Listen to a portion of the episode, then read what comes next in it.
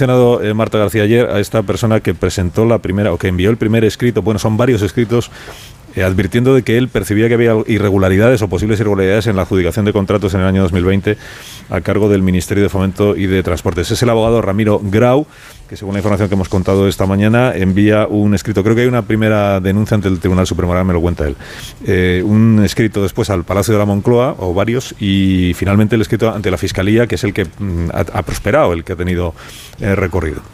Abogado Ramiro Grau, buenos días. Hola, ¿qué tal? Buenos días, don Carlos. Un placer escucharle. Lo mismo. Lo oigo habitualmente, siempre que puedo, ¿eh? Bueno, pues yo, le, yo le, agradezco que lo haga siempre que puede y le animo a que lo haga siempre. Muy bien, muchas gracias.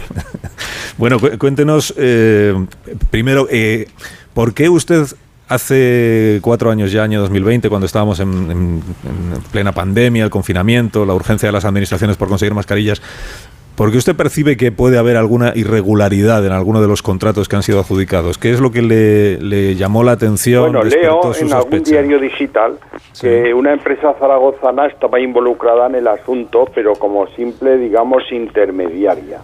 Investigo un poco el asunto y escribo un artículo titulado Chanchullos del dinero público, eh, mm, Ábalos y José Ángeles Corial, la extraña pareja diciendo que era muy raro que una empresa que no tenía ninguna actividad, es más, que en el 2019 había facturado cero euros, de repente se convierte en el proveedor exclusivo de mascarillas para el gobierno español y para los gobiernos socialistas de Baleares y Canarias. Bueno, pues esto se hubiera quedado en nada porque yo escribo muchos artículos y los publico en diarios digitales, por cierto, sin cobrar. Quiero decir que como una colaboración, digamos, ciudadana. Bueno, estos señores me ponen rápidamente una demanda, o sea, los de soluciones de gestión y apoyo a empresas, pidiéndome, creo que era 70.000 euros de indemnización por derecho al honor y a la intimidad. No contentos con eso, el señor Escorial Senante me pone otra demanda en Madrid. Y este, porque reside allí teóricamente. Y este señor me pide nada menos que 150.000 euros. Y no, no contentos con esto, el señor Ábalos, ministro, no sé si en ese momento era ministro o solo diputado, porque la demanda de Ábalos fue la última.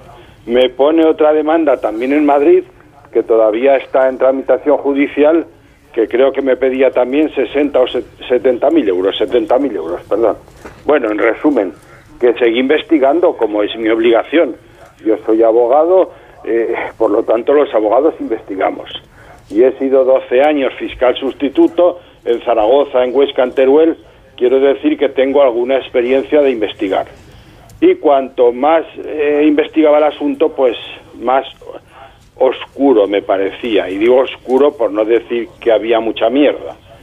Entonces mando una primera denuncia a la Fiscalía de Zaragoza para que lo investigaran ya, digamos, en actuación de Fiscalía y bueno, me contestan prácticamente a vuelta de correo diciéndome que con los datos que yo les había facilitado no se podía investigar nada.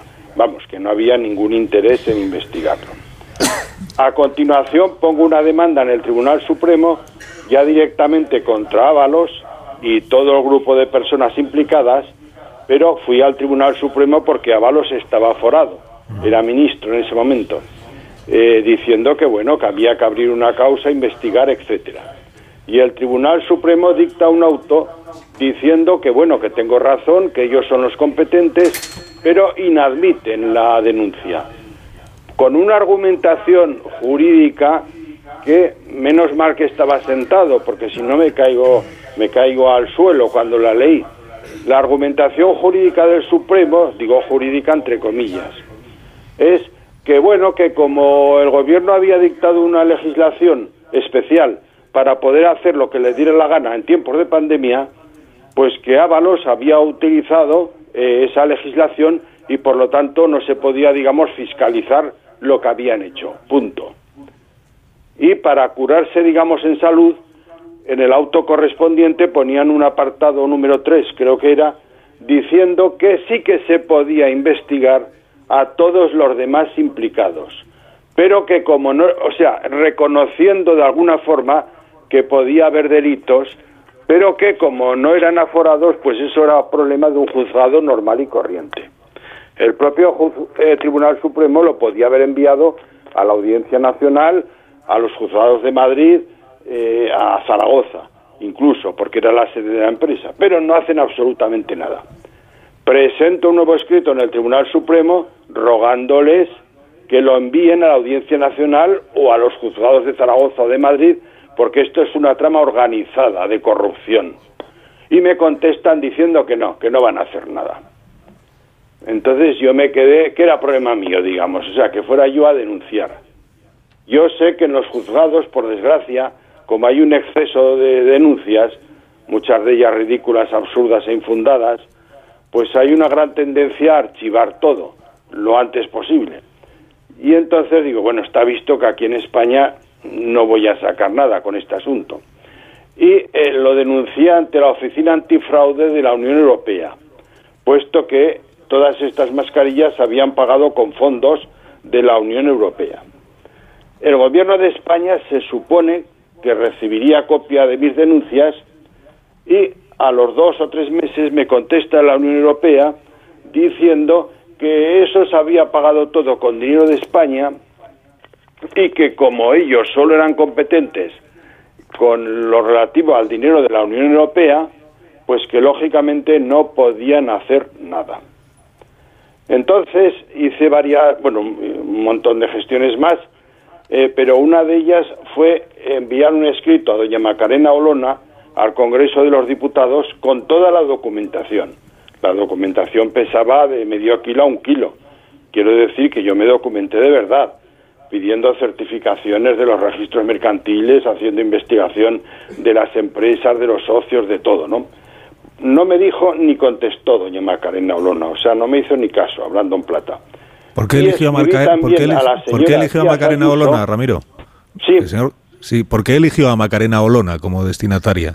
Pues porque era una parlamentaria muy buena, yo creo que hay que reconocerlo, y digo, bueno, este caso puede dar mucho juego en el Congreso. Y como además Vox pienso que tiene una postura más firme de lucha contra la corrupción que otros partidos, pues me pareció adecuado. Pero como vi que no hacía ni caso, pues escribí a la señora Díaz Ayuso, que me contestó muy amablemente diciéndome que lo iban a investigar y dándome las gracias por, por facilitarles, digamos, esta información. Luego, posteriormente también, lo denuncié, como tampoco me... Yo no puedo estar de, pendiente de terceros entendí que mi obligación como ciudadano era denunciarlo ante la Fiscalía Especial contra la Criminalidad y la corrupción, o sea, contra la, criminalidad y la delincuencia organizada, o algo así se llama la Fiscalía.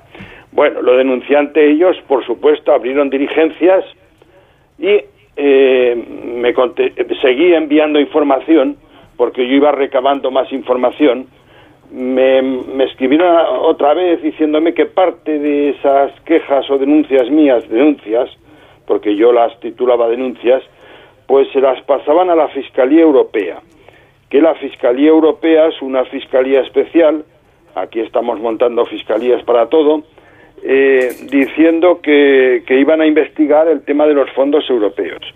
Hasta la fecha la Fiscalía Europea, eh, que yo sepa, no ha hecho nada.